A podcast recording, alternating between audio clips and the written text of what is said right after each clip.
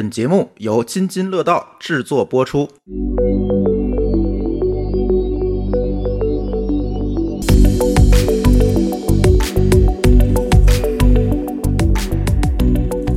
各位听友，大家好，这里是津津乐道与声网联合制作的播客栏目《编码人生》，我是朱峰。我是小白，哎，今天我们有两位新的嘉宾，呃，先请嘉宾介绍一下自己吧。呃，冯大哥先来。嗯，好，大家好，我叫冯越啊，是二十年的呃程序员。嚯，啊，呃，大概在两千零三四年吧，就开始参加工作。最开始是进了外企，做了很多年，在飞利浦医疗啊、微软啊都做过。嗯后来就下海参与创业啊，然后在一四年来到声网啊，从也是做一线的程序员啊，当 SDK 的首席架构师，然后做了几年，后来就转向做管理啊，做技术 VP 啊，也同时也负责服务售前、售后啊啊交付啊这些。冯大哥其实是声网的合伙人，哎，对这个他有点谦虚了，是吧？嗯，我刚才看到他的嘉宾介绍的时候，我就默默的刷了一下声网的股价啊。呃，紧接着我们另外一位嘉宾孙楚，介绍一下自己吧。嗯、大家好，我叫孙楚，然后我现在声网呢是负责声网的开发者关系，嗯嗯、所以日常跟这个今天我们要聊的这个主题，跟程序员们也有比较多的接触，嗯而且我觉得我之所以能今天来参加参与这次录音，跟我个人的这个职业经历其实有关系的。我确实也做过程序员，就在我大学刚毕业的时候，因为也是学计算机的嘛。但是后来呢，因为我自己的个人的爱好，然后我曾经有过一次这个完全跨行业的这种跳槽，那我完全抛弃了程序员这个职业，然后我去游戏媒体做了编辑，哦，嗯，然后后来呢又有你这跨度太大了。嗯，是的，所以我等于是做过程序员，做过编辑，然后在做了两年的记者跟编辑之后呢，然后又在游戏行业也是曾经跟冯大哥一样，曾经在微软工作过，然后当时也是在 Xbox 部门，然后做一些这个也是跟开发者的运营相关的工作，所以说我等于是嗯职业经历也比较丰富，可能也是因为这个原因，我觉得呃副业也是一个我比较感兴趣的话题。嗯，听上去你在文科和理科之间不断的反复横跳。嗯、是的，是的。哎，今天大家一定非常关心啊！我们今天聊什么呢？其实大家从标题可能也看出来了，今天我们其实想聊一聊程序员的副业，是吧，小白？对，因为副业这个话题啊，实在是太接近于我们每个人的生活。我们几乎每天打开我们的朋友圈，刷开公众号，发现，哎，怎么又有人跟我去聊副业这件事儿？你别说别人，是吧？你就是一个反复横跳的副业爱好者。是的，我反复在各种 side project 上面各种横跳，什么样的 side project 我都干过，对，来说说吧，对吧？说得完吗？今天这期节目就结束了，你等你说完。呃，这可能还真说不完。我的 GitHub 项目一堆项目，全都是各种各样的，我的各种各样的灵感，各种各样的 side project，各种各样的副业。嗯，来说几个有名的吧。呃，那对于大家来说，可能最有名的应该是三个事儿。第一个事儿呢是 Logly 这个项目，那这个项目呢在 GitHub 上拿到了接近六千的 star，然后呢也在微博呀、推特上被一些大 V 拿去转发使用。那这个项目呢最大的特色就是生成一个 PornHub 风格的 logo，然后呢大家就把它拿去做了一个表情包啊什么的，就在自己的社交媒体里各种转发。那第二个呢就是今年年初做的。呃，NES House 这个项目，那也是在很短的时间拿到了不错的这个 star 数，对吧？那目前呢也是总量是到了一点三 K，以及呢我闲着没事儿就爱写电子书，对吧？然后我的像我的 GitHub 上还挂了一些电子书，也是拿了几百个 star，对，那这是算是一些我的比较出名的一些呃项目吧。嗯，你应该说一说这个 NES House 这是个什么东西啊？啊，我 NES House 这个事儿其实是这样的，今年年我觉得特别行为艺术。对，今年的呃年初，Clubhouse 火了，然后呢，我上去去听马斯克演讲了，结果呢，Clubhouse 没挤进去。没挤进去，人把我全给挤出来了。可这个时候，一个很有意思的事情我发生了，就是我发现，哎，呃，音频服务没挂，但是呢，他们的 app 挂了。我说这事儿你们干的不行啊，对吧？音频服务没挂，你们自己的主程序挂了。我说这技术水平不行，对吧？咱们工程师的最大特色是什么？就是看见别人不行呢，我肯定得自己上啊，对吧？所以我说好，自己写一个项目，搞个开源项目，对吧？那我就去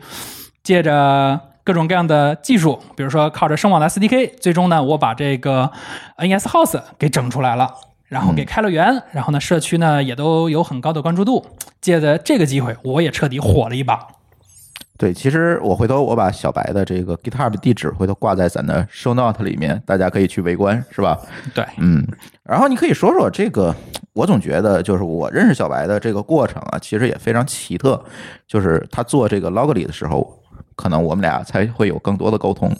对，其实、嗯，但是他一直潜伏在我们的听友群里，是吧？对，因为我属于那种平时喜欢混各种各样的群里，对我就会在各种各样的群里都会发现我，但是我一般就属于蹲在群里偷偷看别人发言的，除非是说什么时候，哎，有个事儿跟我有关系了，比如说那上次就是 logo 里火了，大家都在群里发，对吧？那我作为原作者，我肯定得出来显摆一把，对吧？对，然后就给津津乐道做了这么一个 logo。我说咱俩聊聊，咱俩聊聊你怎么回事儿。对，就是这么认识小白的。哎，所以所以你觉得就是你为什么这么喜好副业，或者说这个副业能够给你带来什么样的一个快感呢？呃，首先先说一下我怎么看副业这个事儿吧，哎因为对于我来说，我会觉得副业它定义很广，但对于我来说，我更在乎的是它和工作相关联的一些点。因为其实副业对于不同的人，它可能是不同定义。有的人说，哎，那我自己的业余爱好也可以变成我的副业，对。但是对于我来说，我的核心的特质是我是一个工程师，我要去做我喜欢的事情。那副业呢，可以让我在我做我喜欢的事情上面去不断的延展。如果我觉得这个事儿我喜欢，那我就可以投入精力去做这个事情，然后把这个事情呢慢慢做大。那它最终呢就会变成我的副业。所以说，我觉得这个其实是我为什么去喜欢副业这个点，因为它可以让我的很多梦想变成真的。嗯，冯大哥，你是不是当时做那个大菠萝的插件的时候，你也是这么想的？啊、我做大菠萝插件的时候，呃，那个时候也是怎么说呢？我是从小嘛就特别喜欢玩游戏，嗯啊，可能从小时候，呃，三四年级开始啊，就是什么街机啊，那种街头霸王啊，厉害，什么拳皇啊，各种街机玩游戏，然后玩到大学就玩电脑游戏嘛，嗯，对吧？什么红警啊，听上去不像是一个好孩子，是吧？是，我要不是，呃，我要不是那个上大学，可能就是一个混混。这事儿呢，就是之前一个网友给我评论，大家都是网瘾少年的开局。啊，哦，对。但我其实我觉得，就是听你们说的这个过程，包括刚才孙楚说的这个反复横跳这个过程，给我一个特别深的印象。其实大家去做副业呢，特别是我们开发者这个圈子，大家去做副业，往往并不是说我为了你给我多少钱啊，或者是我给你干一个外包啊，并不是这个概念。今天我们想聊的副业，其实更多的是说，通过这样一个小白更爱提一个词叫 side project，对吧？其实就是一个呃侧项目，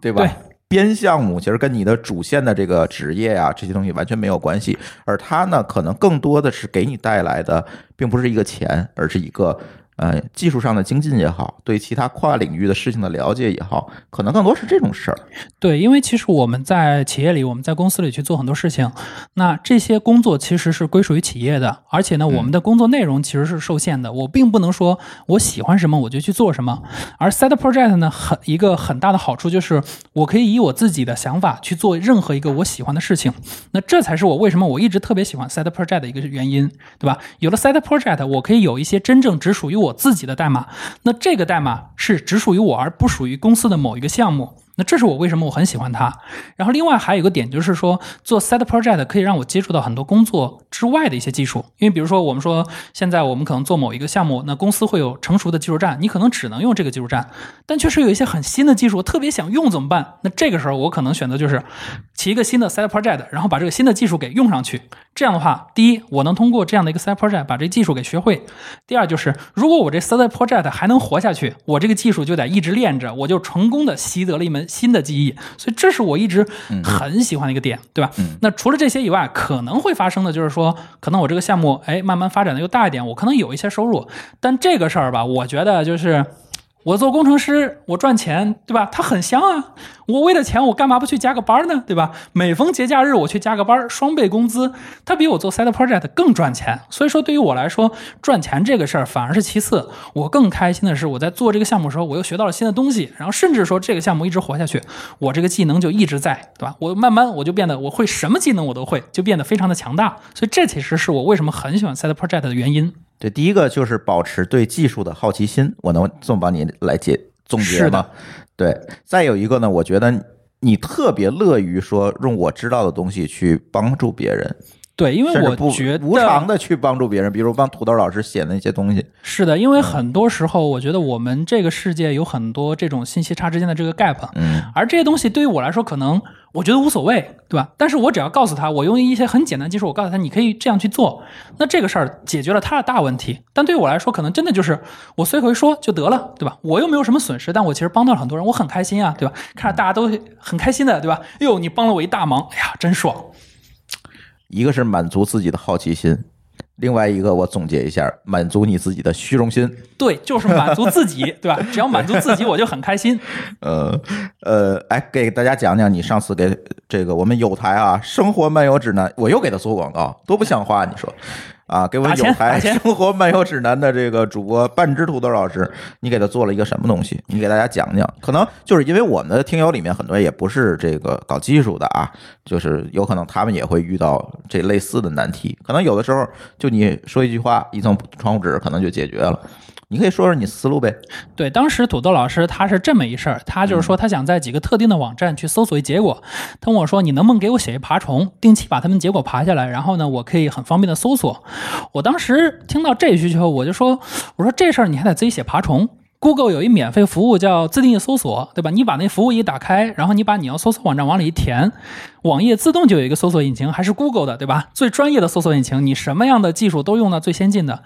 那我就给土豆老师上了一个这个，土豆老师一上这个，哎呦，觉得真好用。他说原本他工作那单位其实也有一套这系统，但是当时那系统人家花了十五万，现在呢靠着这个信息差，对吧？我告诉他了，立省十五万，感觉他特别爽你打五。折。对、啊我也很爽，对吧？啊土豆老师，快给我打钱。对，呃，再有一个，我是觉得就是刚才你说了两点哈，一个是好奇心啊，一个是虚荣心，我就姑且这么说吧。其实我觉得还有一点，这一点我可以请孙楚多聊一聊，因为他是做开发者关系这一块儿的。就是其实我们很多的开发者或者就叫程序员吧，我特别不想用码农这个词哈，就是我们这些开发者呢，往往会在工作当中把目光视角局限于眼前的代码和实现上。但是呢，有很多人他并不明白，说我代码实现的是什么。其实代码是为什么服务的？其实是面向运营服务的，面向需求服务的，而不是说我把我眼前的代码做好就 OK 了。所以，其实小白在最近一段时间里，其实做了很多运营和产品方面的这个副业，是不是也是这样一个原因？因为我会觉得说，技术本身还是个工具，无论我学的任何技术，它终归都是工具。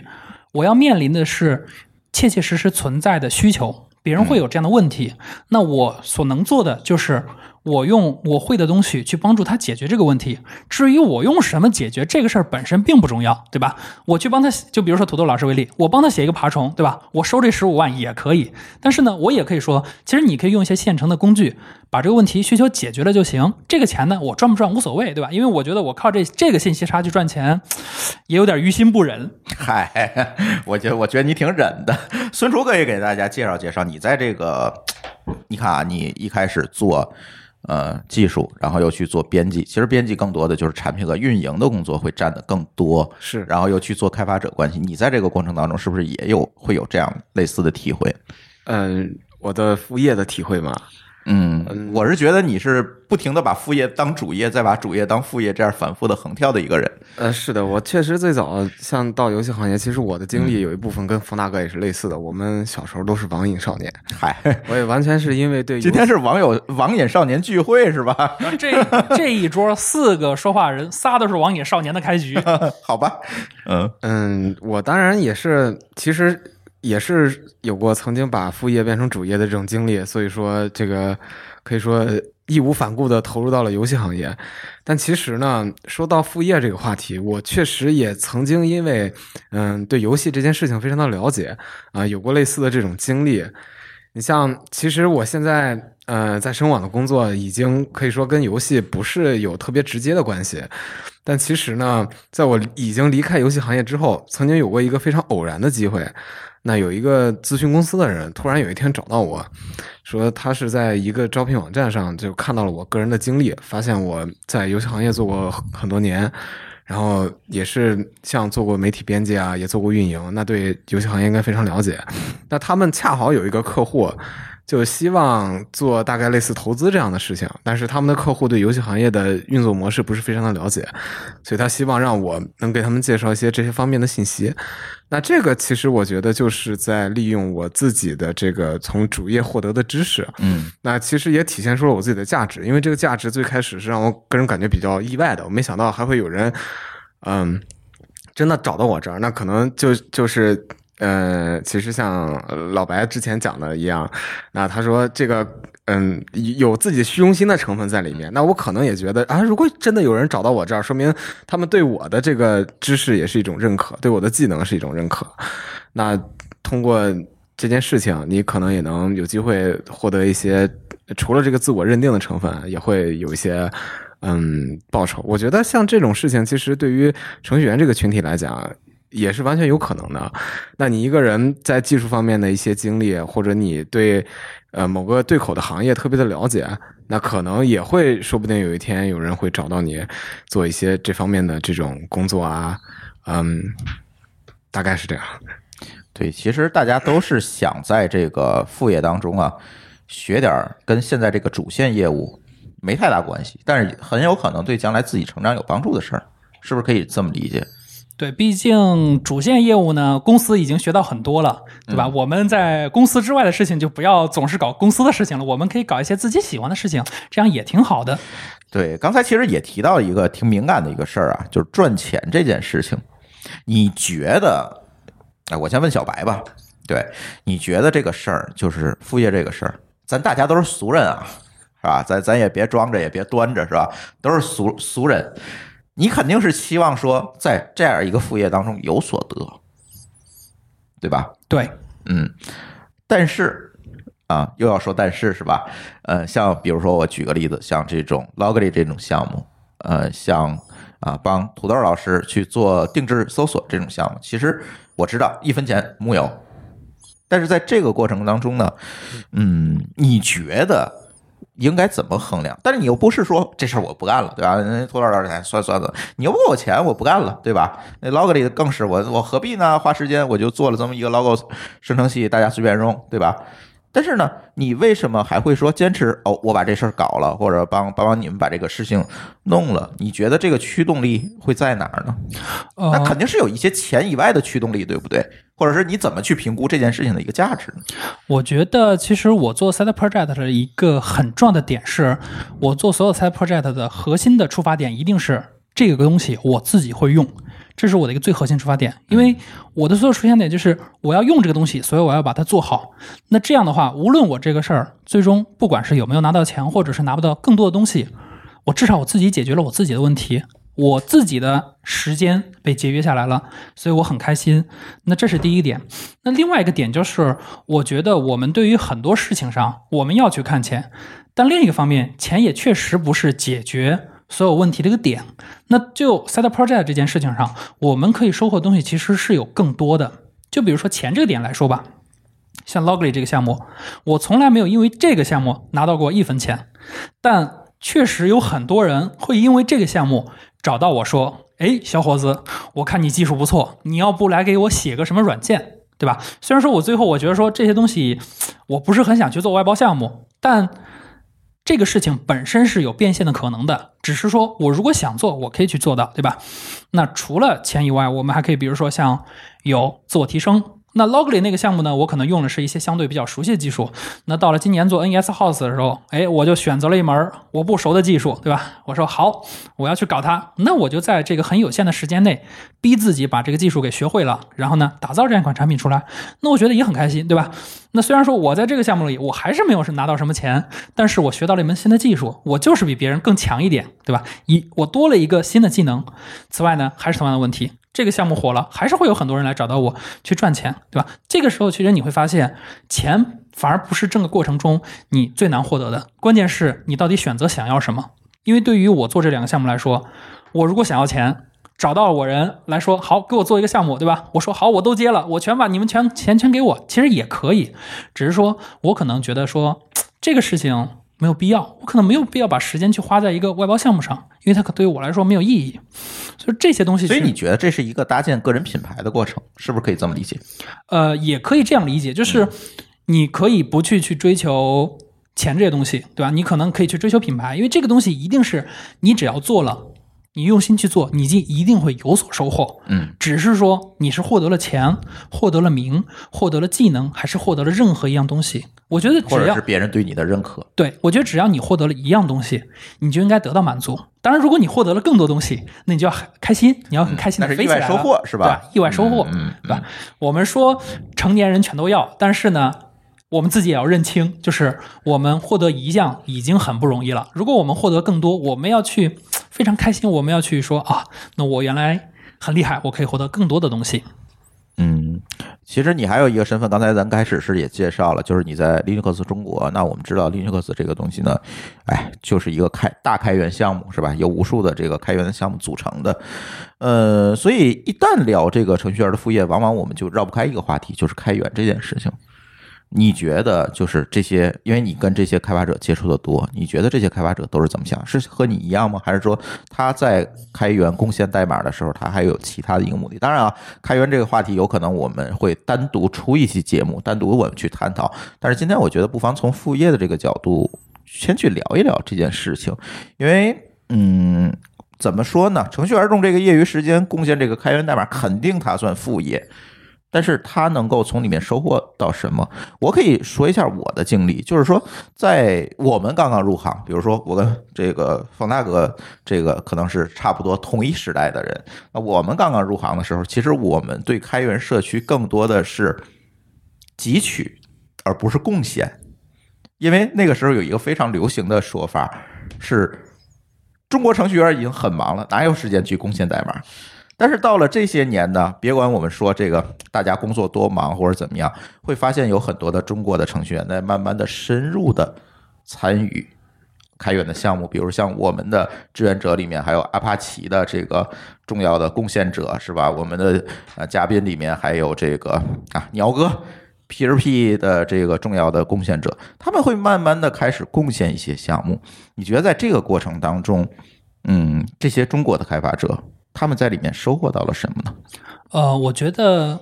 开源社区里面的很多贡献啊，首先最直接的一个反馈就是你会获得更多的关注度和认可。因为开源社区可能和我们工作环境不一样，我们工作环境就是我身边的这几个同事，对吧？我们一起在一起工作。但你在开源社区的贡献，其实是被全世界、全球的工程师所看到的。整个开源社区都会认可你在这些开源项目上的贡献。而且呢，除了我们说这些啊、呃很虚的东西，那到了现在我们这个时代，其实大家都知道说，那如果你在开源项目上有一些贡献，其实对于你的个人简历是一种充实，对吧？也就是不是说这些大司们、大公司、大厂们慢慢的开始认可这样的一个贡献了？对这个贡献可能没有办法说作为我们再去招聘的时候一个强制的限制，嗯，但只要是一个业务方，对吧？我们说白了就是去招工程师，这个人他自己是个工程师，他一定会去看说，哎，这个人在 GitHub 上他做了什么事情，他有没有去做过一些贡献？如果说他已经做过了一些贡献，那我们就会默认为说这个人他的一些基本的水平是达标的。那这个时候我们其实只要和他去谈，哎，你的业务能力有没有到位？我们可能就直接去选择把你给招聘进来了。所以这个点其实是啊、呃我们很很多时候大家去。做开源的一个诉求，当然这个事情呢，就是，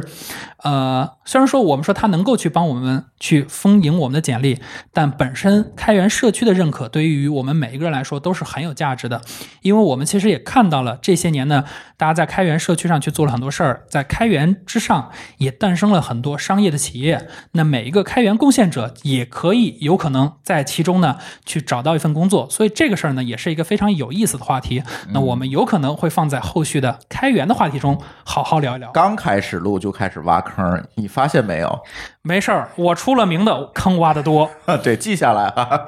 哎，所以我是觉得这几年开源给我了很大的一个观念上的冲击，因为我现在发现年轻的呃开发者们开始慢慢的关注这样的一个贡献，别管是因为有找工作的这样一个正向激励，还是因为我真的是像刚才小白说的，我希望得到一个同行的认可，慢慢大家都在关注，而我倒是觉得开源确实是一个最大的副业。对吧？那聊到这个副业的选择之前，其实我特别想问问冯大哥，因为我看到冯大哥的这个职位是声网 SDK 首席架构师，那你肯定是面向或者是面对开发者的这样一个第一人，因为你要分析他们的需求，然后你才知道这个 SDK 我怎么暴露它给他会比较好，我怎么做会更加符合他们的使用习惯。那同时，我也相信很多开发者就像小白一样，是利用声网的 SDK 在做一些副业。对，在这上你们有什么样的一个感受，或者有没有一些故事可以给大家来分享呢？啊、故事其实还是蛮多的啊。嗯就爱听故事是吧？啊，呃，像声网一开始嘛，就是说我们定位服务开发者嘛，啊，所以我们做了一个实时互动的一个 Pass 平台。那么一开始我们的想法是说，我们希望对开发者那个尽可能的友好啊，号称四行代码那个就能够把这个实时互动给跑起来啊。但是你到最后你做了做了以后呢，你就发现那个需求越来越多，越来越复杂啊，你的 API 堆的越来越多。啊，然后 API 和 API 之间还有关联啊，这里面就会导致你感觉你原来的那个初心啊，四行代码能跑起来，但是你要达到你的效果 对啊，你就要膨胀不停的膨胀，不停的膨胀啊。这个时候其实是对架构师来讲是一个啊挺痛苦的事情，因为你感觉你的 API 的这种不断的增加，你已经有点失控了，对吧？那这种情况怎么办呢？一般来说，我们会想办法去做一个重构啊，用一些呃更新的理念啊去打造啊。新的 API，比如说什么正交化啊，什么啊模块化啊，面向对象的模型啊，重新去构造啊这么一个新的 API，那能够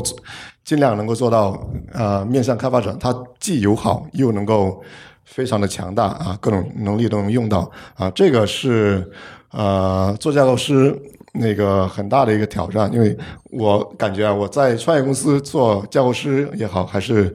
做这个技术负责人也好，那个可能最大的挑战是，你怎么平衡呃，你怎么平衡在啊、呃业务上和架构上的这么一个呃艰难的选择啊、什么意思呢？就是说，作为架构师来讲，你希望说啊、你把你架构设计的很好，对吧？那架构师有句话说，你要走得远的话，你要靠每一步都走好，而不是你走得很快啊。但是作为技术的负责人来说，你面向业务，你你要及时交付，对吧？那业务来讲是，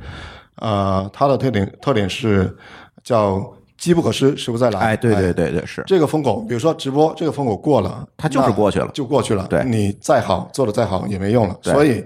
啊、最大的痛苦是你作为技术负责人和作为架构师，你怎么样去做这平衡啊？嗯那很多时候我扮同时扮演两个角色，就会经常自己跟自己打架，嗯啊，很痛苦。但是呃，这个好像也没有很好的办法。这好像是每一个架构师都不得不不面对的一课。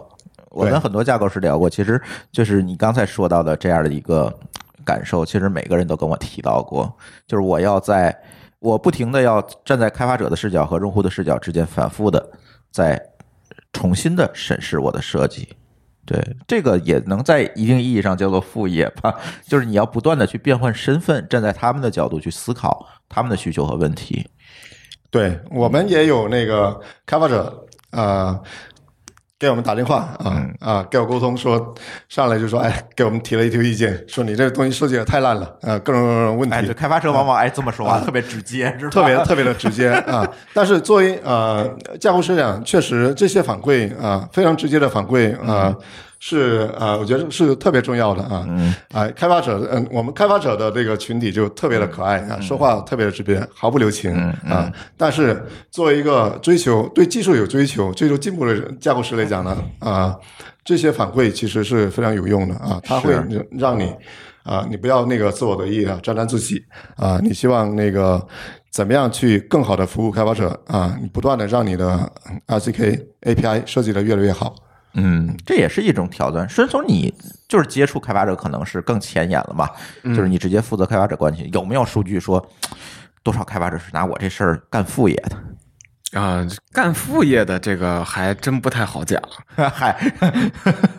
但是有没有说，就是因为我知道你们的这个文档啊等等这些东西也是由开发者来贡献的，甚至说一些代码也是由开发者贡献。在这个过程当中，是不是也会有一些有意思的故事？啊、这个确实是有，而且真的让我印象非常深的一件事情，就是，嗯、如果对 React Native 呃用的比较多的小伙伴儿，或者说是我们的这个声网 React Native 的开发者，可能也注意到，我们最近这段时间也是有那个正式版的 React Native 的 SDK 发布。那其实这个官方的正式版的发布过程也是啊、很有故事的，因为最早的时候在其实几年之前，我们就有了第一个 React Native 的这个 SDK，但当时呢，呃，并不是我们官方做了这个 SDK，我们有一个非常热心的社区开发者，他当时自己就在用 React Native 这个技术。嗯，那实在看不下去了，你怎么还不实现呢？我来一个吧，对 吧？就跟小白一样的思路嘛。嗯，确实有一点这样的成分在里面，因为那个开发者发现我们当时官方还没有提供这个 React Native 的支持，那他他觉得反正我也懂嘛，那我拿业余时间要不自己封一下试试嘛？于是他真的花了一年的时间，哦天哪，然后掉坑里了。一一年的这个业余时间，然后去封装出了这个第一个 React Native 的社区版，嗯我们叫现在一般呃开发者做的，我们会称为社区版嘛。嗯然后做了第一个 React Native 这个版本。那后来我们也是慢慢发现，哎，这个 React Native 社区也在不断壮大，然后越有越来越多的人去关注到了这个技术。那觉得我们官方是不是也应该为这个项目做点什么？所以最早我们那个开始有官方的技术人员，其实等于是最早先给这个开发者可能是提供一些协助之类的，然后大家一起去让这个版本的 SDK 在功能上啊更加完善，然后也随着我们主板的这个 SDK 不断的去更新等等，那到最后终于可能，嗯，它慢慢慢慢这种积累了几年之后，它到了一个时间节点，我们官方觉得，呃，好像这个事情确实应该由我们官方认真的去做一个真正官方版的这样的 React Native 的 SDK，但同时从另一个角度来讲，那最早社区开发者的这些贡献，其实我们是呃觉得非常的感动，也应该就是觉得有至少有一个态度，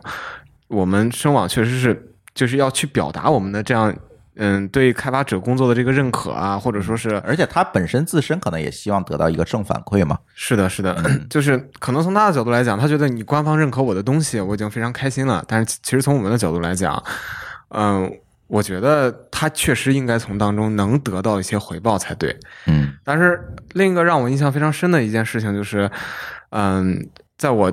在我亲自去找到这个开发者跟他谈这件事情，因为我们马上要出一个正式的官方版本嘛，也是等于说大家建立一个相对比较正式一点的合作关系。让我觉得，呃，就我去问他，然后你觉得你这些工作大概能值多少？他说。啊，你们就给我一块钱，就是象征性的意思意思就可以了。也就是说，哎我当时真的挺感动的，是挺感动的。嗯，可以说他在最早做这件事情的时候，可能也是为了满足自己的需求。那他其实从开始做这件事情，几年前他开始做的时候，他根本就没有想过，我有一天可能他没想过说是我这个代码要呃真的给我带来什么经济效益，是是是，他也不会觉得他如果这么想，也不会坚持一年的时间。是的，就是他也没有想我将来有一天一定要从声网这个地方获得什么回报，嗯甚至他自己也很乐意把他的这些代码，他之前做的贡献都无偿的捐献给声网。但我们我觉得，呃，他怎么想是一回事情，哎但是我们作为这个声网你，们态度是另外一回事。对我们的态度是另外一回事情。是，所以说，最后这个开发者他肯定他也得到了我们认为他应得的那份回报。嗯那他一直也是觉得，我觉得给他给他带来这个快乐最多的，其实并不是那个经济回报，而是说我的工作，嗯，得到了官官方的这种认可，然后有那么多的人，嗯，他们那个甚至官方的工作可能都有一些是建立在他之前的代码的基础之上。然后有这么多人都在用他的东西，有这么多人都认可他的贡献，我觉得这个给他获得的这种，呃，成就感，真的是，我觉得是作为副业最大的价值，就是不是说金钱可以，呃，替代，或者说你这个主业的工作你可能都不会获得的那种快乐。嗯，是。那回过头来，我要问小白哈，你觉得哪些副业是我们这个开发者，特别是一些新人，嗯，容易入手的，或者是马上能够上手，而且通过这些副业能够补齐自己的短板啊？盲区啊等等，这样有这样一个目的的。像刚才嗯他们聊到的这个嗯。能够长期持续一年的去做一个 SDK 贡献代码，我觉得这已经是一个非常高阶的副业了。但是往往任何事情都得有一个开始，是吧？那既然我们今天聊到副业，对大家有一些好处啊，可以让大家去试一试，说利用副业去长长见识，去接触一些新技术。但你觉得？嗯，作为一个副业小达人哈，你觉得从什么方向入手会比较好呢？我觉得其实从副业这个角度呢，我还是更建议大家先从自己的需求或者是自己身边人的需求开始，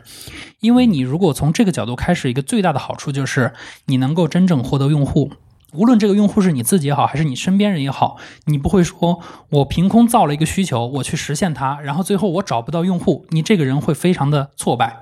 但是只要你身边有用户，哪怕只有一个人，对吧？你就可以去做这个事情，最后有一个人使用，你就已经可能很开心了。那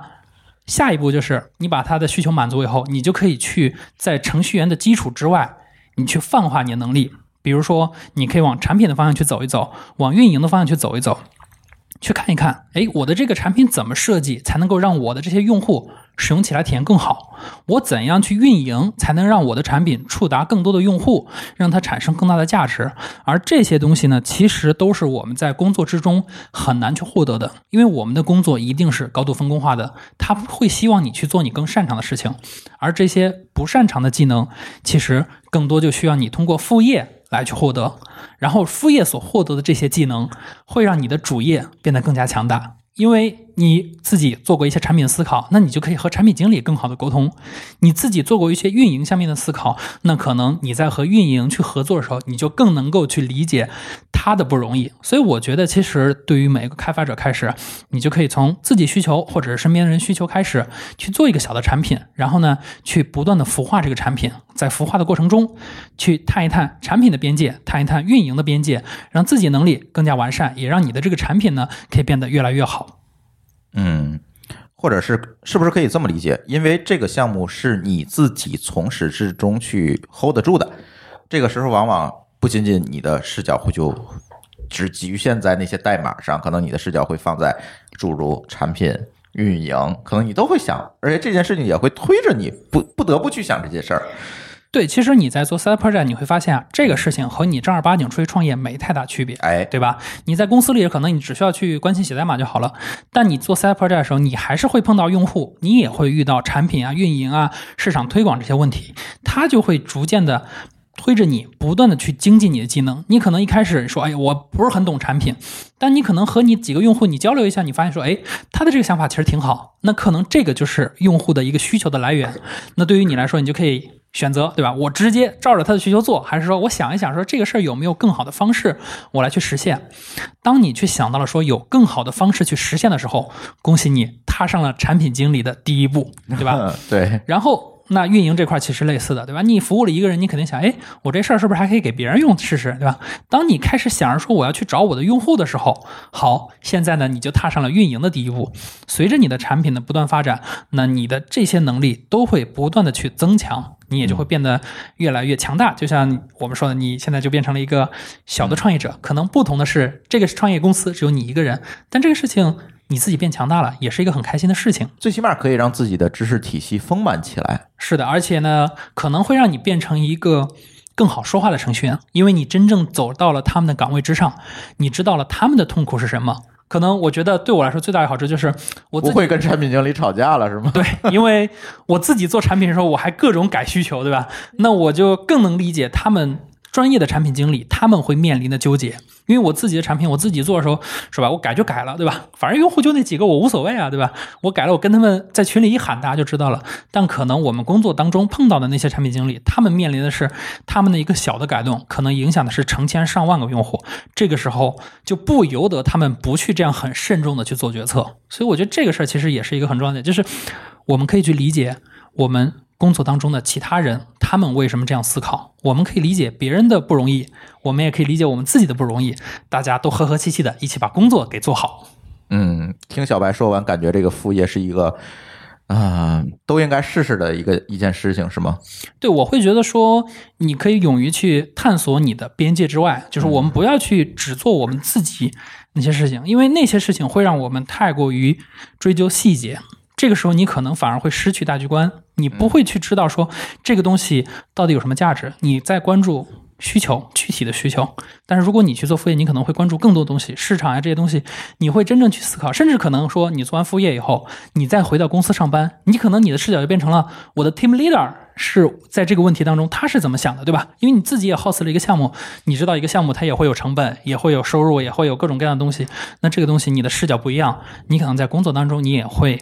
更好的去工作。而这个时候，就是你无论你是研发也好，还是你是产品也好，其实你都可以去试一试做一做别人的事情，把别人的事情呢当做你自己的一个副业来去试着做一做。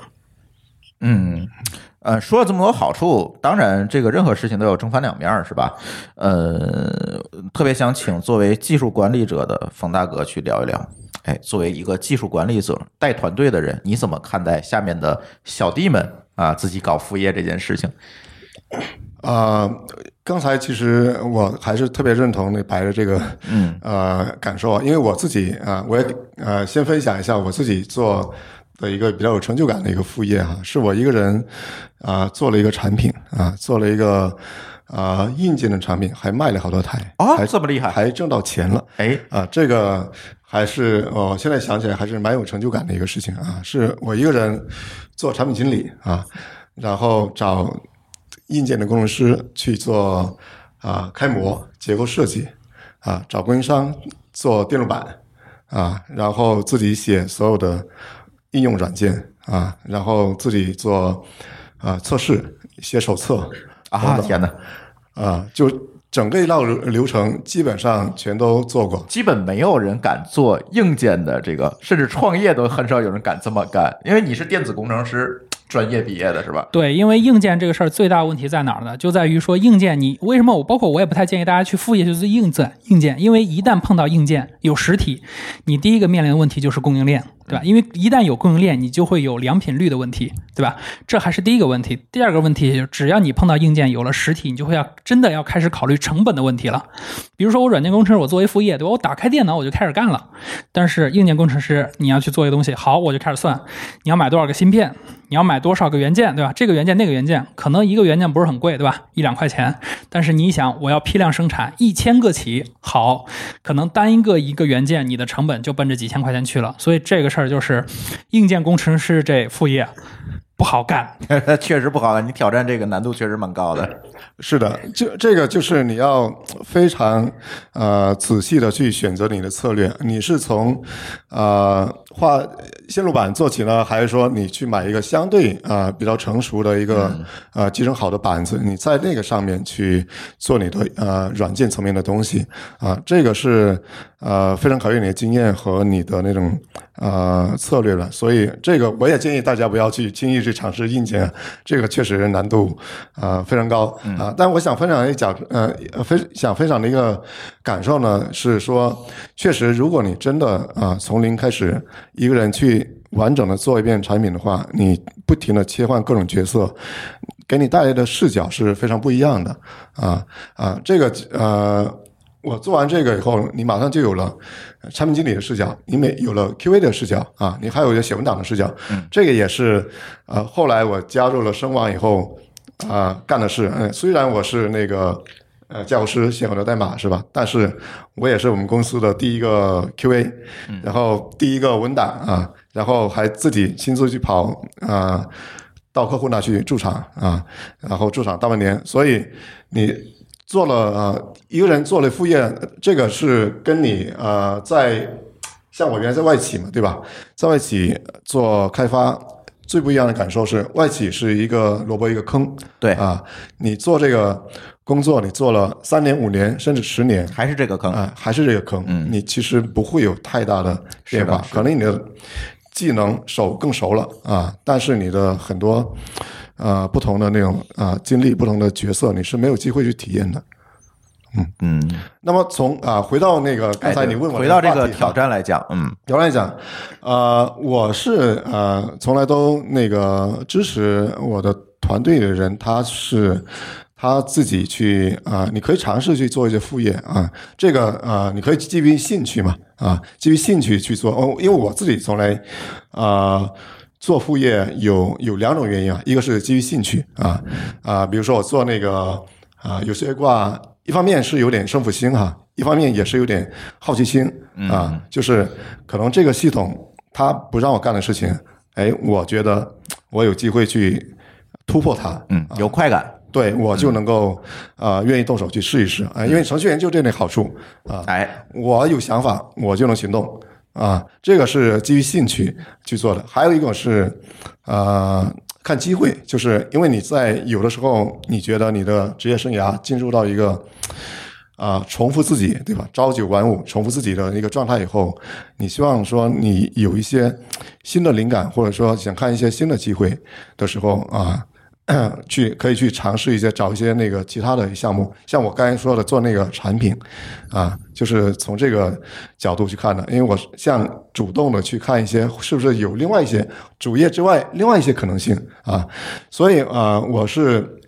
啊比较鼓励我的团队，他能够说，哎，你基于你的兴趣啊，去尝试一些不同的东西啊，你去啊，比如说你现在用其他家的，你是不是可以尝试一下前端的开发啊，去丰富你的技术栈啊？然后你可以是不是可以尝试一些不同的角色啊啊，去啊让你在那个主业的工作中也有可能有一些换位思考的角度。你不担心他们慢慢的就反复为主了吗？呃，这个担心其实是没用的。就是说我呃怎么看待那个团队呢？因为我是觉得你团队里的每一个人啊、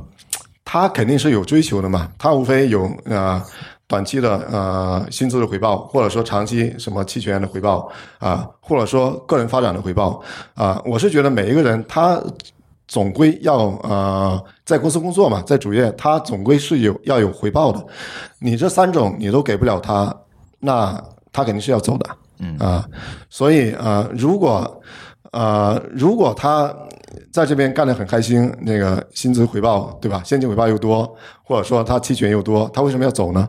啊、如果他这两种这两者都不多的话，但是他如果个人有成长，那他也觉会觉得他自己待着很开心啊。但如果你这三者都没有的话，那我认为你强留他，你再怎么关照他，找他谈话都是没有用的。嗯，是。曾经 Google 有一个比较著名的论调，就是所谓的百分之二十时间嘛，就是你要用一个百分之二十的时间去做一个跟你现在呃在做的事情完全不一样的事情。当然，它也是在公司的这个框架内，比如说我们现在经常用的 Gmail，基本就是这个百分之二十项目的这样一个呃成果。那当然，在最近几年，我会发现这些公司慢慢的把这个说法又撤回去了，又不太提了。呃，我觉得在这里可能这些公司会有自己的一些考量和看法。冯大哥，你觉得他们的这些考量会在哪些点上呢？作为一个管理者来看，呃，我觉得可能公司是从呃现实的角度吧，他跑了几年以后，感觉这样本来我们想鼓励创新吧，呃，用业余的时间做出一些创新，但是呃，你又发现这些创新好像没有一个真正落地的东西。这个时候，管理者可能就会想说，到底这百分之二十的时间能不能产生价值啊？就是它的利用率有多多高？呃，利润率是一啊、一个考量，但是我觉得可能如果从呃谷歌的初衷来看的话，我倒不是觉得它会从利润率呃的角度考虑，它可能更多的是希望说呃。创新的角度的考虑。啊、像我们公司也非常强调一点啊、的一个调性，就是说我们希望啊、叫扁平化管理嘛，去管或者说去管理化，就希望说所有的创新都来自于啊、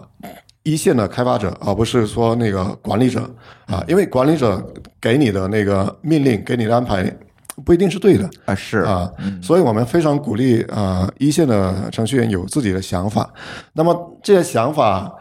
能不能变成现实呢？其实啊、可能有的时候你会发现呃很难啊、特别是你强行安排一个那个百分之二十的时间的情况下，嗯、很多时候就很难产生一个效果，所以我们更多的是，我我们有另外一种理念啊，我们呃，比如说我们的人力资源，我们叫 HC human capital 啊，不叫那个传统的那 human resource 嘛。嗯，啊，我们是希望说我们的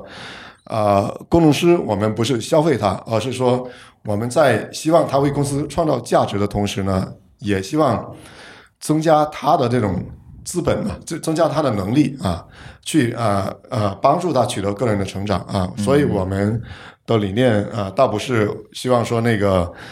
啊，去通过那个什么高强度的劳动啊，去啊消费开发者。我们更多的是希望啊取得一个双赢的效果。啊，开发者在为公司一起创造价值的同时，我们还希望能够帮助我们的开发者能够成长啊。所以从这个角度讲，我还希望大家啊。去有时间做一些副业啊，或者去钻研一些技术，或者看看书吧。啊，因为我就经常这么干。我一直以来啊，从那个读书啊到工作以来，一直就有，啊。这种习惯，副业驱动啊，副业驱动，因为副业是完全是基于兴趣。是，嗯嗯。当然，在我们录制这期节目之前，我也请教了一些法律界的人士。但今天我们来不及把这个法律界的人士来接入哈，但是也可以给大家讲一讲他们的意见。就是，毕竟嘛，你做出来的是一个基于知识产权的东西，别管这个东西呢，我是利用什么样的一个时间做出来的，但自然，既然是知识产权，就一定有归属权的问题。所以这里呢，我们的这个法律界人士呢，也给大家提了一些建议，就是说，在你做这个副业，所谓的我们打引号的副业之前呢，其实你最好能够和公司来进行沟通，要跟公司明确我做这件事情最后的一个成果的所有权到底是属于谁，而且再一个，你是用什么样的资源来做出来的这样一个产品，比如说，哎，你利用的是现有公司的一些，比如实验设备。啊，电脑设备等等这些东西做出来，那自然这个知识产权就会变得相对来讲比较复杂和混乱。所以在这个时候呢，我们我们的这个法律顾问，啊，回头我也可以把他的声音再录进来哈，跟跟大家讲，就是一定要注意一下。啊，这个所有权问题，万一你这个副业做上市了呢？对，我觉得这个事儿，副业最上市不就是 Nginx X 的那个项目吗？啊，对，那个项目就是很典型的工程师在自己业余时间做了一项目，结果呢，成了现在世界上最大的这样的一个 HTTP server。结果呢，前公司现在不干了，对吧？对，你这个事儿当时利用了我的公司资源干的，我要要回我的所有权。对。赶上比较 open 的公司呢，可能就好得多。但是赶上这个，就像 Inginx 这个开发者之前待的那公司呢，这事儿就有点惨。所以在这一块上呢，我觉得大家还是尽可能的把这样一个法律关系厘清，你再去考虑说我这件事情应该怎么做或者怎么入手会比较好。我觉得是这样。二一个呢，我是觉得，嗯。如果我们讲狭义上的副业，那可能我可能帮别人做一些项目啊，啊，或者我帮别人实现一个实现一个功能啊，那这个时候你可看好喽，是有人因此进去过的。对，因为其实这些年没少听过很多工程师，可能比如说做什么博彩啊或者之类的项目，结果呢，他以为我就是别把那个当副业，我以为我就做个技术，结果警察上门的时候可不管你是不是外包项目。对，这个时候你可能就要承担一些甚至是刑事责任，所以也慎重的选好。我觉得还是那句话，就像小白说的，这个副业一定是对你有成长，别管是你在经验上的积累，在这个能力上的丰满。还是说在社群里面的影响力，我觉得这都可以。但是还是回到那句话，如果你单纯的去为了钱去做这件事儿，我建议大家加班，效率更高，赚钱速度更快。呃，那得给加班费啊，加班费逮着法定节假日加班。对对对，我我是觉得就是还是那句话，副业的初心我们要想好啊，不要这个真的。我我是知道是有人给博彩公司做那个博彩网站进去的，这个还蛮多的。这个例子，我觉得赚钱这个事儿吧，就是你不要太在前期去考虑说这个事情。包括我们说做副业，为什么我其实关注的时候，很多时候都是技能，都是这些能力的增长。因为我知道一个很现实的问题，就是我把技能练到位了，我跳个槽。绝对比我做外包项目赚得多，所以对我来说，肯定是我关注一个更长期的回报会更有价值。哎，我觉得也是这样，所以大家谨慎选择吧。而且，我觉得节目最后还有几分钟的时间，大家可以开开脑洞，因为我总觉得，尤其疫情这次过来之后呢，其实上次我们跟声网聊那期节目也聊过这个话题，就是疫情确实是改变了一些东西，比如说写作的模式。比如说大家是不是还需要有一个在这个。组织化的写作形式，什么叫组织化写作模式？就是你哎，必须在一个公司内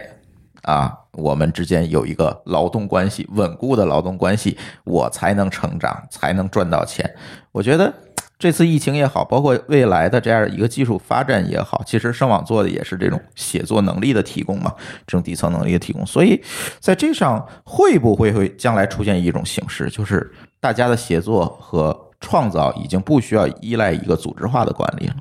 我觉得这块这几年是越来越明显。别的领域我可能不那么了解，但至少对于工程师这个领域来说呢，我们这些年会发现越来越多的 PaaS、SaaS 这样的应用会出现。那这些应用呢，其实对于我们去实现某些特定的诉求的时候，没有像过去要求那么高了。比如说，我们举个最简单的例子，那过去可能在两千年的时候，我们说我们给某个企业做个网站，那你可能想尽办法，你得先跑到电信局去托管一服务器是，对吧？对对对，从托管开始干。对，但是现在呢，有了云计算，我们可能说我们自己点一下，我们就有了服务器，我们就可以做很多事情了。那我们可能就把这部分的成本其实已经交给一些更大的企业了。那对于我们个人来说，我们就不需要再去管托管这些事情付钱就。好了。嗯，对，那我们以盛网为例吧。那过去我们可能说，我们自己想做这样的一个实时服务，我们要自己去搭 Socket 的服务器，我们自己要去做长连接的维护等等一系列的东西，成本很高。我可能我得招一专职的工程师去干就完事儿了，对吧？那现在可能还不够。OK，就是你可能需要一个专人的团队来做这个事情，但是到了现在，我们说越来越多这样的开发者服务出现了，我们可能只需要用他提供给我们的服务，我们给钱，对吧？你给我很好的服务，我就可以去服务我自己的客户，让我自己的客户呢来给我去支付这个价格。所以说，我们现在可能随着我们的技术不断的演进，我们的这些个人开发者会有越来越多的机会，你可以自己独立生存，你可以去找到你的客户，帮他们解决他们的问题，然后从他们身上去收费，你就可以去生存了，对吧？我们现在生存，大家的这些压力会越来越小。嗯，包括今年，呃，从政府这一侧也在鼓励所谓的这种自雇的工作形式，也就是，也许你将来不是只有一个老板，你可能有 N 个老板，上午是老板 A，下午是老板 B，晚上是老板 C。对，我觉得其实这种方式反而是会更符合现在的状态，因为我们现在的劳动不再是体力劳动了，我们很多时候是脑力劳动，对吧？而脑力劳动呢，我们可能对于这家公司我们产生的价值可能两个小时就够了，对吧？你再多这两个小时，我可能也就是坐在那儿摸鱼，那这两个小时我何不把它放到另外一家公司去，同样为我产生价值？在这种情况下，公司用只需要支付我这两个小时的时间，对吧？那我呢，我可以去通过为两家公司我去赚取四个小时的利润。其实对于公司也好，还是对于我个人也好，都是一件好事情。对，而且小白这两年你是不是就是这么实践的？呃，对，因为我这几年呢，都长期处在像这种自由职业，包括远程工作这样的一个状态，所以我自己其实对于这样的体验，我觉得是还是蛮深的。因为如果你不再去只服务于一家企业，其实你会有更多的机会。因为就像我呃自由职业这段时间，我最愁的不是说。我没有单子做，我最愁的是单子有点多，我接不过来，我得分派给我身边的其他的朋友，让他们去做。这样你又变成老板了。对，所以说这个东西其实，呃，大家可以有机会可以自己去试一试，因为现在大家的需求其实是非常多元化的。是是是，你只要愿意敢走出第一步，可能你就可以找到你的客户，然后你只要去服务好他们，你就可以有自己的相应的收益了。坏，你这期节目录完，大家都离职了，怎么办呀？没事儿，大家都离职了，那企业就可以用另外一种方式去雇佣这些开发者，我去以支付你时间的这样的一个方式来让你为我工作，对吧？你在规定时间内把你事儿干完，对吧？你爱干嘛干嘛去，我不管你。对，而且我总觉得，因为前两年我还研究过一段时间的这个区块链，所谓的去中心化组织，嗯，也有很深的体会。因为如果聊到区块链，其实我们如果讲这个现在狭义上的这些区块链公司啊等等，我觉得大家也都是在探索和尝试真正能够投入生产力的这个可能性没有这么强，也就是离这个啊真正成为生产呃调节这个生产效率的这种工具的这种。愿景还很远，但是呢，往往我们会在区块链的这个技术上呢，看到未来的一些可能性，比如说啊，智能合约啊，数字货币等等这些东西。今年包括我们政府也在推这个呃数字货币的这些项目嘛，啊，也有很多朋友问我，哎，这个数字货币它本质到底是什么？呃，国家为什么发这么一个东西？那，有微信、支付宝不就完了吗？对吧？我说不是，这个事情的核心呢，并不是你看在。你数字货币 App 上看到的一个数字，而是背后的这一整套的基于去中心化技术的这样一套体系，包括它未来可能是会实现智能合约，对吧？啊，比如说你给这个